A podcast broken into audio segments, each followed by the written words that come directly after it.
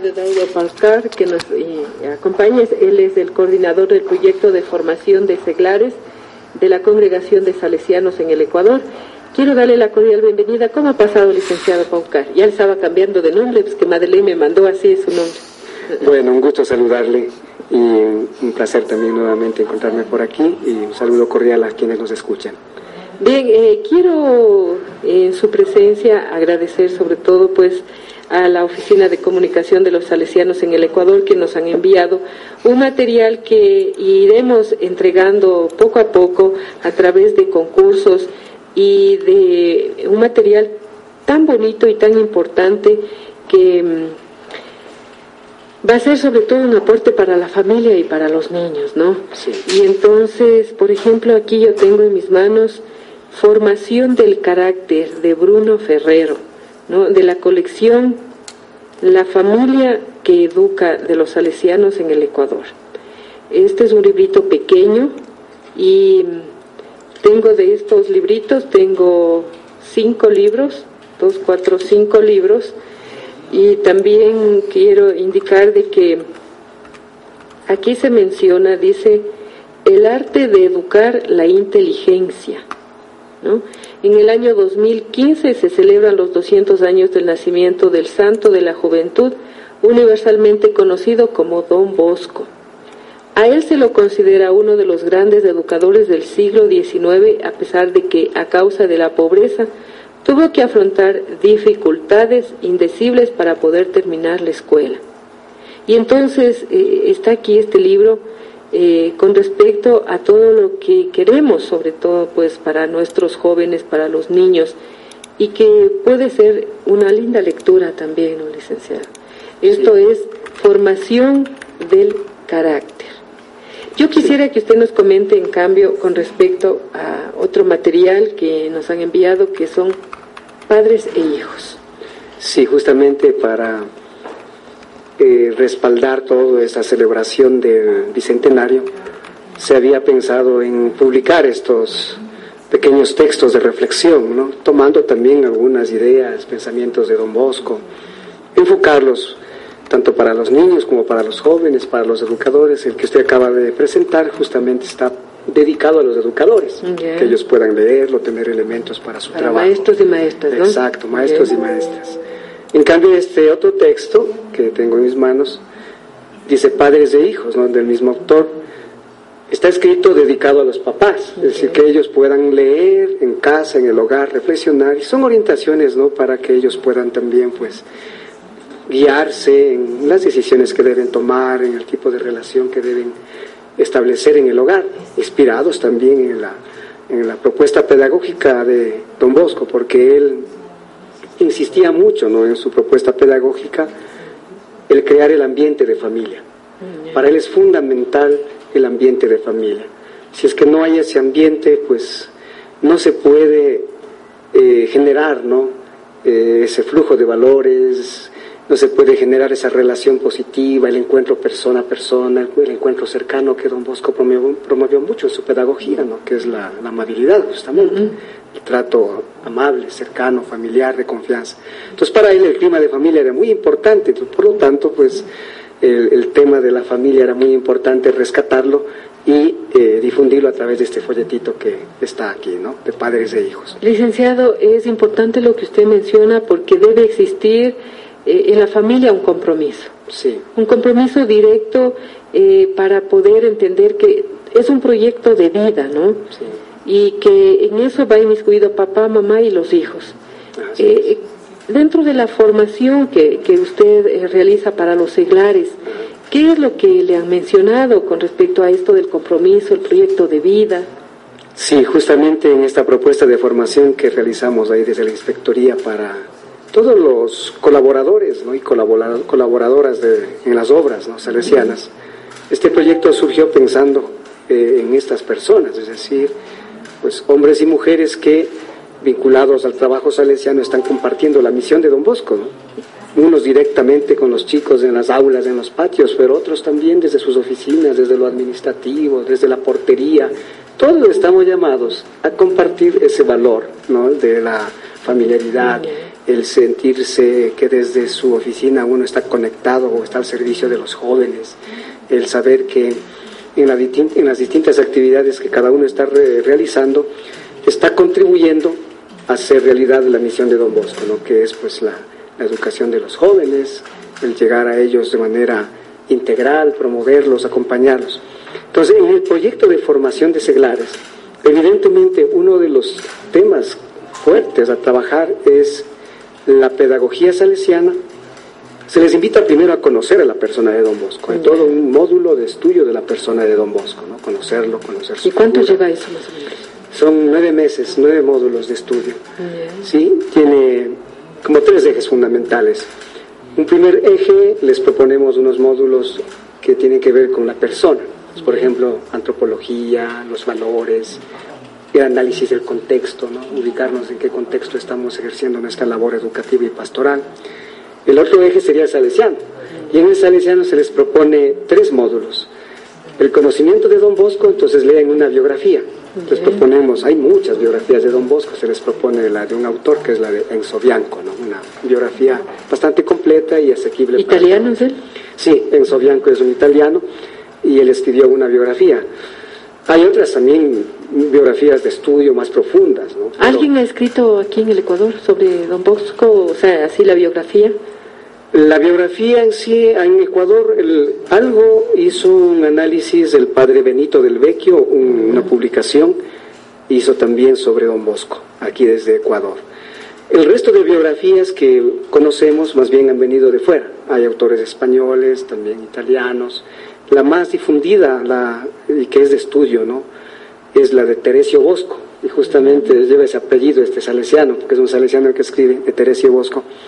Es una de las biografías más completas, ¿no? Y que siempre sugería el padre Fernando Peraza, que no, usted, no sé si usted escuchó hablar de él, es uno de los grandes estudiosos de Don Bosco que falleció ya, y él proponía siempre y sugería leer la biografía de Teresio Bosco, ¿no?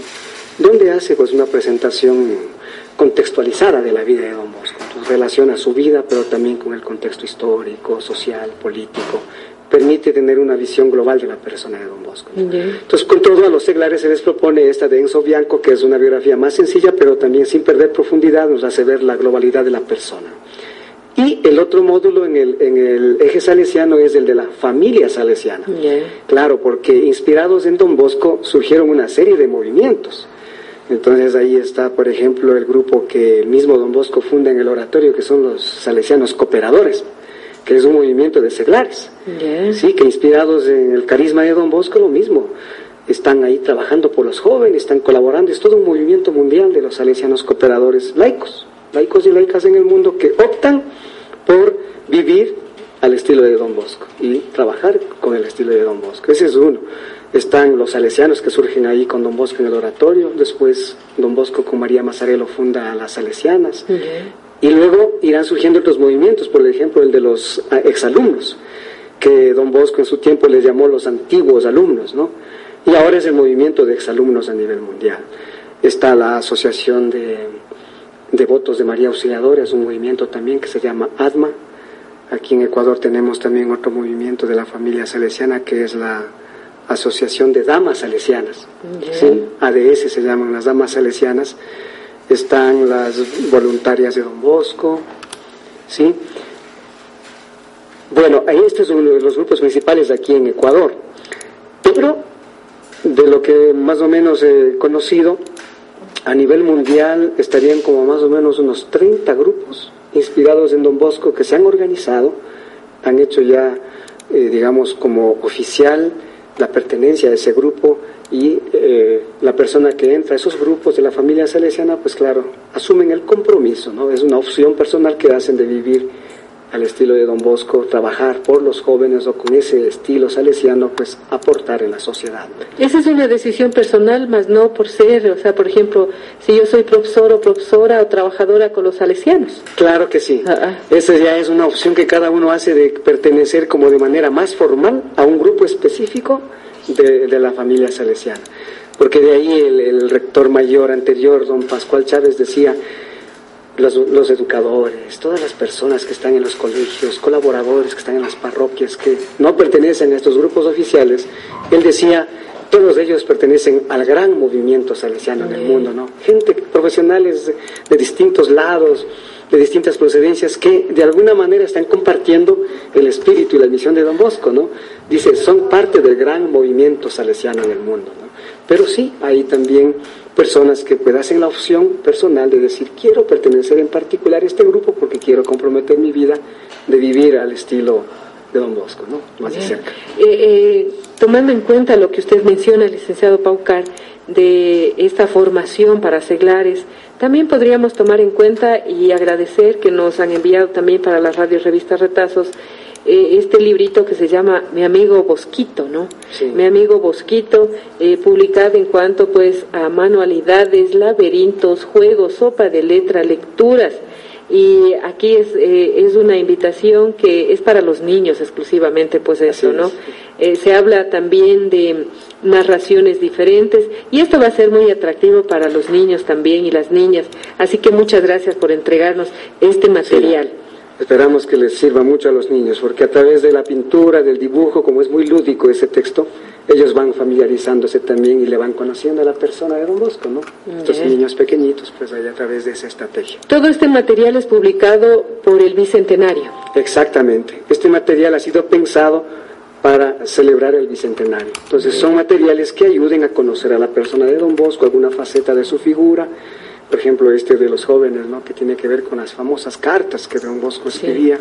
Él tiene muchísimas cartas. Entonces aquí, eh, a través de las cartas, él iba también dando mensajes ¿no? a sus chicos, pero también a sus propios salesianos, a sus colaboradores. Hay muchísimas cartas de Don Bosco. Entonces, aquí con este texto, por ejemplo, se... Eso es para los jóvenes. Claro, se ha seleccionado algunas cartas así bien significativas que tengan que ver con, con los jóvenes más. ¿Cree que les atraerá a los jóvenes leer esto para esta época? Eh, evidentemente que sí, porque hay algunas cosas que eh, don Bosco escribe de manera muy personal o haciendo referencia a la... como tocando el corazón del joven, ¿no? Entonces, dando mensajes que pueden iluminar. Evidentemente, pues esta lectura no, busca que después el educador, la persona que está utilizando este material, haga la aplicación, haga la relación ¿no? a la realidad del joven de este momento. Entonces yo creo que el mensaje que don Bosco va dando en cada una de las cartitas tiene mucha vigencia, porque de hecho eh, los no son textos pesados. No son textos pesados, son muy ágiles, cortitos, frases que él está diciendo, a veces son frases muy familiares o cartitas muy cercanas, ¿no? En la que él está diciéndoles, pues, un mensaje de motivación, de aliento, un mensaje espiritual para que ellos puedan pues, seguir adelante en su vida de crecimiento como jóvenes. Y claro, aquí estaría la clave también de cómo el educador, en este caso con los muchachos, utilizando la lectura, él puede generar una serie de actividades de, reflexión, de participación, de eh, contextualización a la realidad del joven de hoy, por ejemplo, ¿no? Cómo relacionar lo que se está diciendo aquí, lo que se, habla en la cartita, se le puede relacionar también con la vida que está teniendo el joven hoy en día. Entonces es un texto muy ágil, muy ágil, ¿no? no es muy pesado. Y, sobre todo son cartas muy cortitas, ¿no? Sí, sí, sí, mire cómo dice a los alumnos, les va escribiendo a los jóvenes del oratorio de Turín, ahí en Baldoco, ¿no? Y así está escribiéndoles de manera muy personal a los salesianos sobre la difusión de los buenos libros, ¿ve? que don Bosco fue también un amante de todo esto, ¿no? De la comunicación.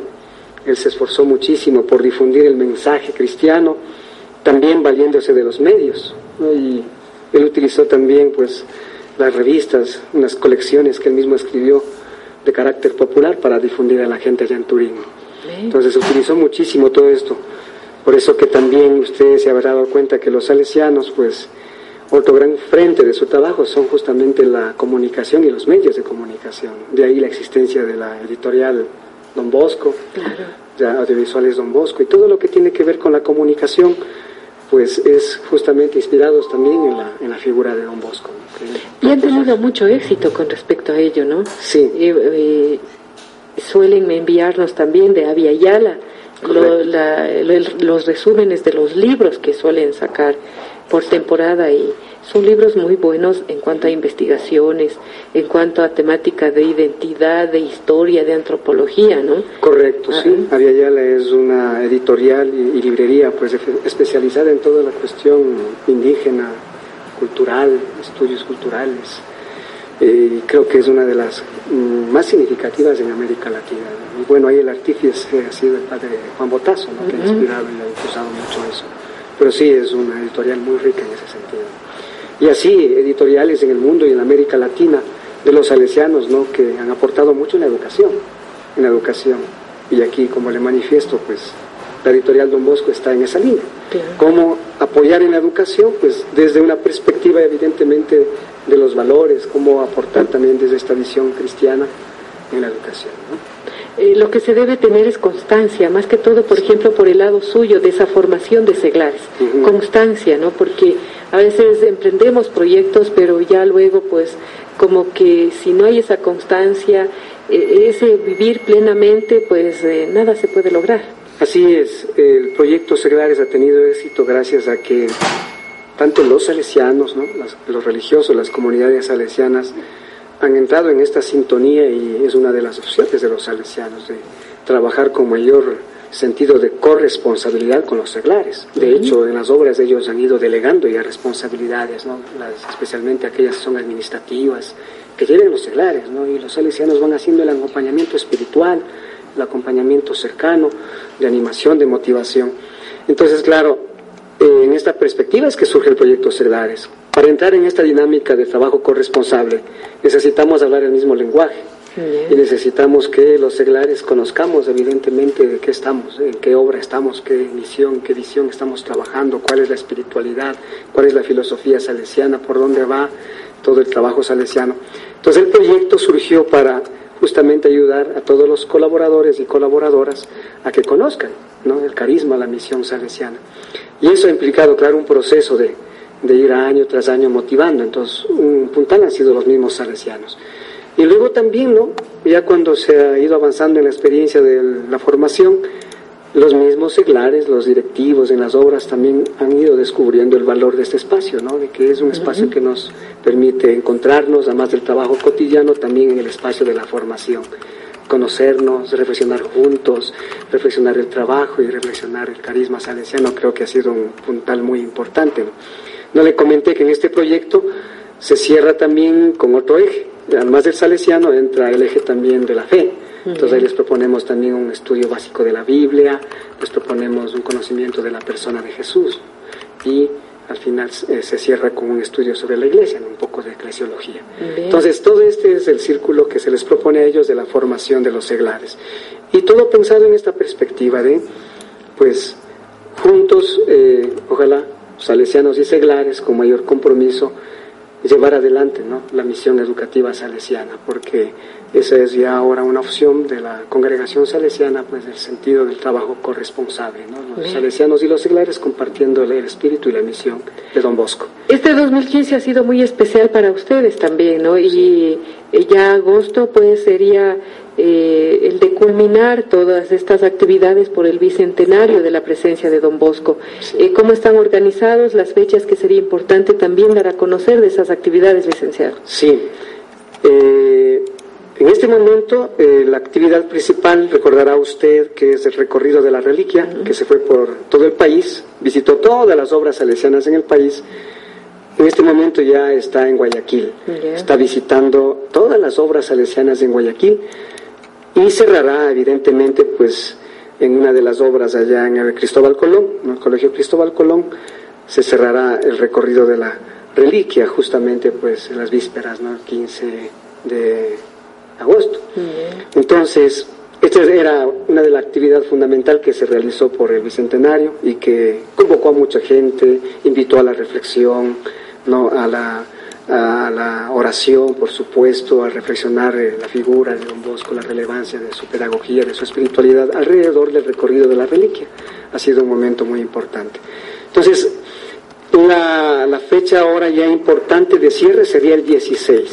El día 16 de agosto, sí, del 2015, es el día justo de los 200 años de nacimiento, ¿no? Porque Don Bosco nació el 16 de agosto de 1815. ¿Y qué tienen organizado para ese día? Pues para ese día está organizado una serie de eventos allá en Guayaquil, ¿no? ¿Y aquí en Quito? En primera instancia habrá un momento eh, cultural, de, de conversatorios, diálogos.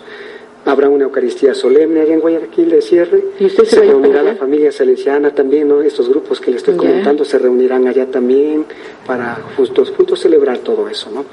Entonces va a ser en Guayaquil, ¿por qué razón? Porque allá están todavía en pleno año lectivo. Están Mm. trabajando, todos los educadores están, claro, toda la gente está están activa. de vacaciones. Aquí estamos de vacaciones. Prácticamente vi este, el día de mañana, hoy creo ya todos salen de vacación nuestros docentes, ¿no? Los chicos ya están en sus casas. O sea, ya en las obras salesianas al menos... Ya no hay nadie. Ya no hay nadie, eh, a no ser en las parroquias, que están en los párrocos con la gente, que harán alguna cosita. Pero ya lo, lo central, lo esencial de la celebración, aquí en la sierra se hizo con el recorrido de la reliquia. Ya. Cuando llegó la reliquia, cada obra, ahí fue un movimiento grande, ¿no?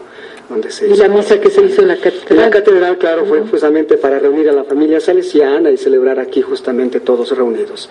Entonces, por eso es que no se hace aquí en la sierra, porque no estamos.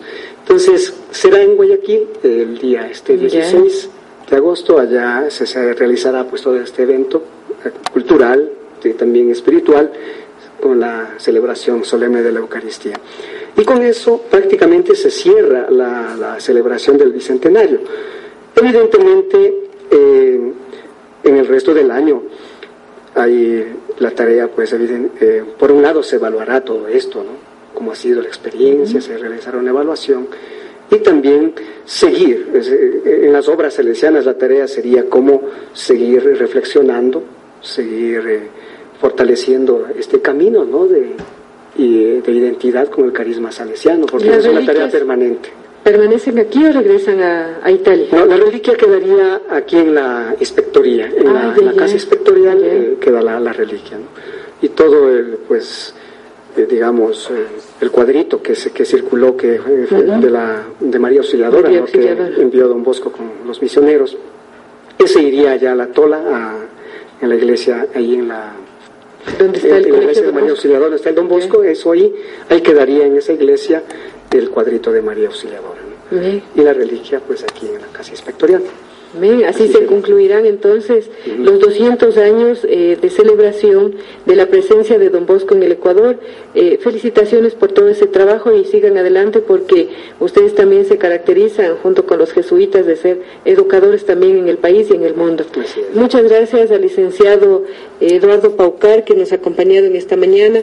Eh, reitero el agradecimiento a el envío de la Oficina de Comunicación de Don Bosco sobre este material que queda aquí para poder entregarles a ustedes, ¿no? Material para los niños, para los jóvenes, para profesores y también para padres de familia. Muchas gracias, licenciado. A usted muchas gracias por la invitación.